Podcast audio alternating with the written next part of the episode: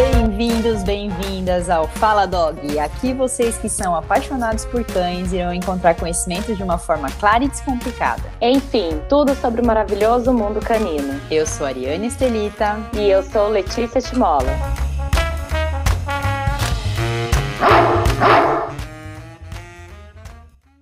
Olá, pessoal! No podcast de hoje, a gente vai abordar um assunto muito importante: a humanização dos cães. A gente vai te contar o que é humanizar um cachorrinho e quais as consequências dessa humanização para eles. Ari, como que a gente pode explicar melhor para os nossos ouvintes o que, que é a humanização? Então, pessoal, antes de falar da humanização propriamente dita, é legal comentar com vocês que esse movimento de humanizar coisas e animais tem parte iniciada com as estruturas familiares que foram mudando até os dias de hoje. Cada vez mais casais deixando de ter filhos ou mesmo mais pessoas vivendo sozinhas. Nós falamos sobre os impactos da vida moderna no nosso último episódio, né, Lê? Isso mesmo, Ari. Se vocês ainda não escutaram, quando terminar de escutar aqui, vão lá e vejam esse episódio. Ele tem bastante informação para vocês. É isso aí, gente. Acessem lá. Mas como eu ia dizendo, com essas mudanças nas famílias, famílias, as pessoas começaram a ter mais animais em casa com o objetivo de ter companhia. E esses pets passaram a ser membros da família, e em muitos casos considerados como filho. E aí que entra o conceito da humanização para os cães. A humanização, ela por definição é uma forma de pensamento que dá característica e comportamento humano a outros seres vivos e até mesmo para coisas. Vou dar um exemplo para ficar claro. Sabe o Pateta, Lê? Aquele cachorro da Disney famoso há muito tempo? Sei sim, acho que todo mundo conhece ele, né? Então, as atitudes dele não têm nada a ver com as atitudes esperadas de um cachorro. Ele pensa como humano, ele dirige carro, ele sente raiva, anda em duas patas como se fosse super normal para um cachorro fazer isso.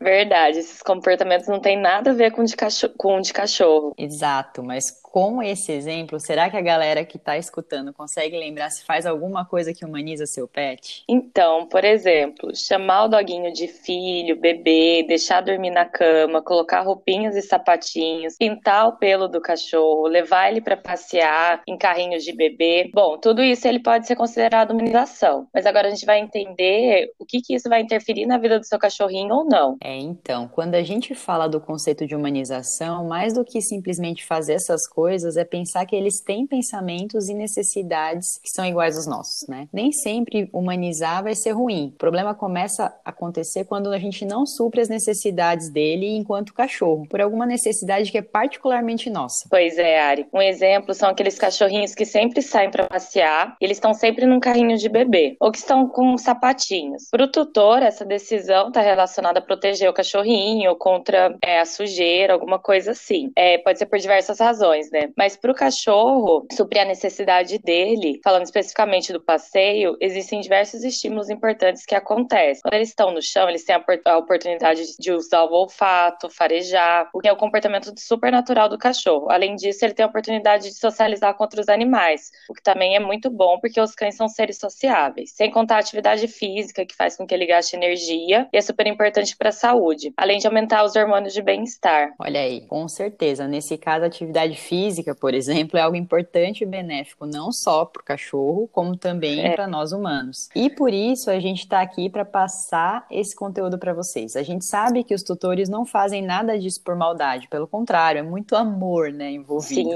Sim. Mas às vezes ele não sabe que aquela ação não é positiva para o cachorro, justamente por achar que ele precisa das mesmas coisas que o humano. E se voltando a falar dos sapatinhos, né, em países países muito frios e até com neve, é normal a gente ver cães com sapatinhos para prote proteger as patinhas, né? Para elas não queimarem com gelo. É, Ale, isso é, é verdade. Eu acho legal também comentar que eles justamente por ficar longos períodos com neve, o benefício da atividade física, né, como a gente comentou, é super importante. Então, nesse caso, existe um trabalho de dessensibilização para que o cachorro use os sapatinhos, porque não é algo natural da espécie. Então, tem que ser feito um trabalho gradativo para que o cachorro se acostume com sapatos. Com certeza. E eu acho legal a gente reforçar também que não é natural para o cachorro ficar com sapatinho. Em regiões muito quentes, tem que dar preferência então para o cachorro passear passear em horários com menos sol e menos calor, em vez de colocar sapatinho, porque tem gente que coloca o sapatinho justamente para o cachorro não queimar a patinha, né? Então você pode Sim. trocar o horário do passeio. E além do benefício do contato com diferentes superfícies, né, dele tocar a patinha no chão, um ponto bem relevante é que os cães suam pelas patinhas. Então, quando você coloca sapatinho neles no verão, existe a, a probabilidade de dar fungo, bactéria, por causa de ficar úmido a patinha dele. É tipo o nosso chulé. Né?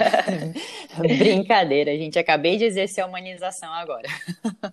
Sabe o que, que eu lembrei aqui, Ari? Sabe aqueles vídeos que os cachorro, que as pessoas colocam um sapatinho no cachorro e o cachorro fica pulando? Sim, eles ficam dançando, tadinhos. Isso. Eles fazem, na verdade, é, ali eles estão se esforçando muito para tentar sentir a superfície, né? Eles perderam completamente a sensibilidade das patas. É o mesmo que acontece com a gente quando a gente coloca a luva e tenta mexer na tela do celular. Horas ali nada se mexe. Verdade. E parece engraçado, mas na verdade eles estão sofrendo tentando se adaptar àquela situação. Mas falando sobre sapatinhos, eu lembrei também das roupinhas. Em algumas situações elas são até bem-vindas, como no caso de cães idosos ou aqueles de pelo curto em dias muito frios. Mas isso depende muito de um cachorro para o outro. Então a gente tem que respeitar o limite de cada cão. Caso ele sinta um desconforto com a roupinha, é melhor tirar. Sim, muitas vezes a gente acha que se a gente está sentindo frio, eles também estão, né? Mas isso não é verdade. Os cães possuem uma temperatura corporal maior que a nossa. Isso, a temperatura deles gira em torno de 38 a 39,5 graus, enquanto que a nossa está entre 36 e 36,7.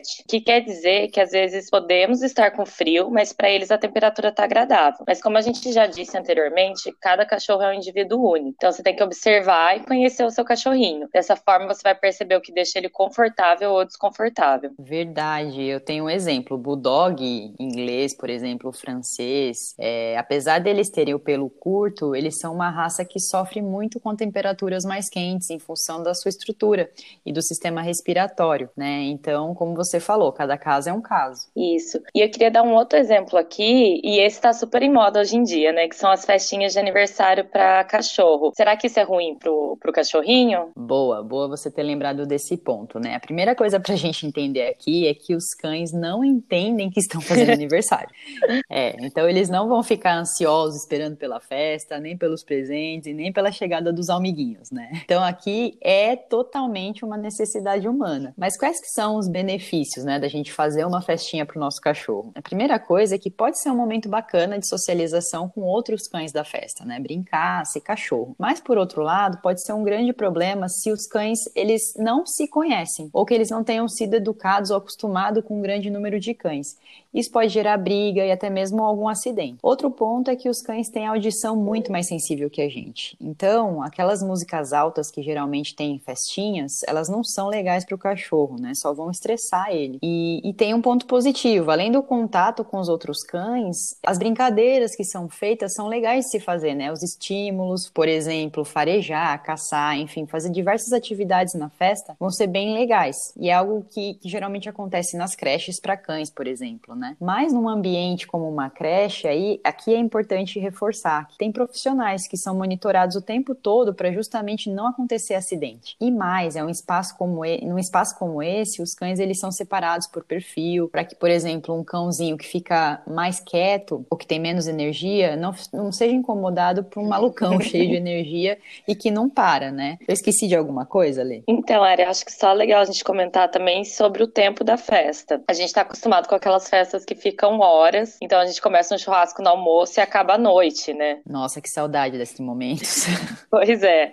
Os cães não têm o mesmo ritmo que nós, então eles estarão cansados antes, né? Dependendo do cachorro, também vai gerar um incômodo ou um estresse ficar muito tempo dentro de uma festa. Nossa, com certeza. Então, eu falei do churrasco, eu acho que tem algo importante para a gente falar sobre alimentação e humanização. Muitos alimentos que a gente come são tóxicos para os cães. Por isso, antes de dar qualquer alimento para o seu cachorro, verifique se ele realmente pode comer aquilo. Você sempre pode consultar um veterinário ou um zootecnista para isso. É, pessoal, essa questão da alimentação é, é, muito importante. Sabe aquela carninha inocente que você dá no churrasco pro seu cachorrinho, ou até mesmo um pedaço de doce que você tá comendo e por dó você dá para ele? É claro que eles vão aceitar comer, né? É normal para eles, é uma delícia, na verdade, né? Mas te, vocês têm que lembrar que eles não conseguem distinguir o que é bom ou o que é ruim para a saúde deles. Então essa responsabilidade responsabilidade é totalmente nossa. É bem falado, Ari. E vamos dar mais alguns exemplos então para os nossos ouvintes? Nossa, a gente está recheada de exemplo hoje, né? É, então, eu lembrei agora da questão do banho. Nós humanos tomamos banhos todos os dias e aqui no Brasil muitas vezes mais de uma vez por dia ainda, né? Mas os nossos cachorrinhos não têm essa mesma necessidade que a gente. Muitas vezes o excesso de banho, de shampoo e condicionador, que não são específicos para eles, prejudicam a saúde deles, porque o pH da pele deles é bem diferente do nosso. Acho importante a gente falar dos perfumes também. Pra gente é uma delícia sentir aquele cheirinho de limpeza, um bom, de um bom banho, de um bom perfume. Mas nos cães, como a gente já comentou, o olfato deles é bem sensível. E perfumes não são tão legais, porque eles vão gerar um incômodo, desconforto, e tem cães que podem até ficar com alergia por causa desse perfume. Sim, total. Isso é muito importante da gente comentar. Eu acho bacana compartilhar com o pessoal que a gente que é profissional da área pet, né, que tem contato direto com os cães, gato, entre outros, a gente não pode usar perfume, a gente não usa, né, perfume, por exemplo, porque a gente entende que isso pode gerar um desconforto, né, pro animal. Sim, então, gente, tudo bem, né? Assim, voltando na questão do banho, tudo bem dar banho e deixar seu cachorro limpinho, principalmente para saúde e higiene. Mas a gente sempre tem que lembrar de usar os produtos específicos e de procurar saber qual que é a indicação de intervalo entre um banho e outro para cada cachorro. Exato. Bom, Lê, a gente falou sobre passeio, sapatinho,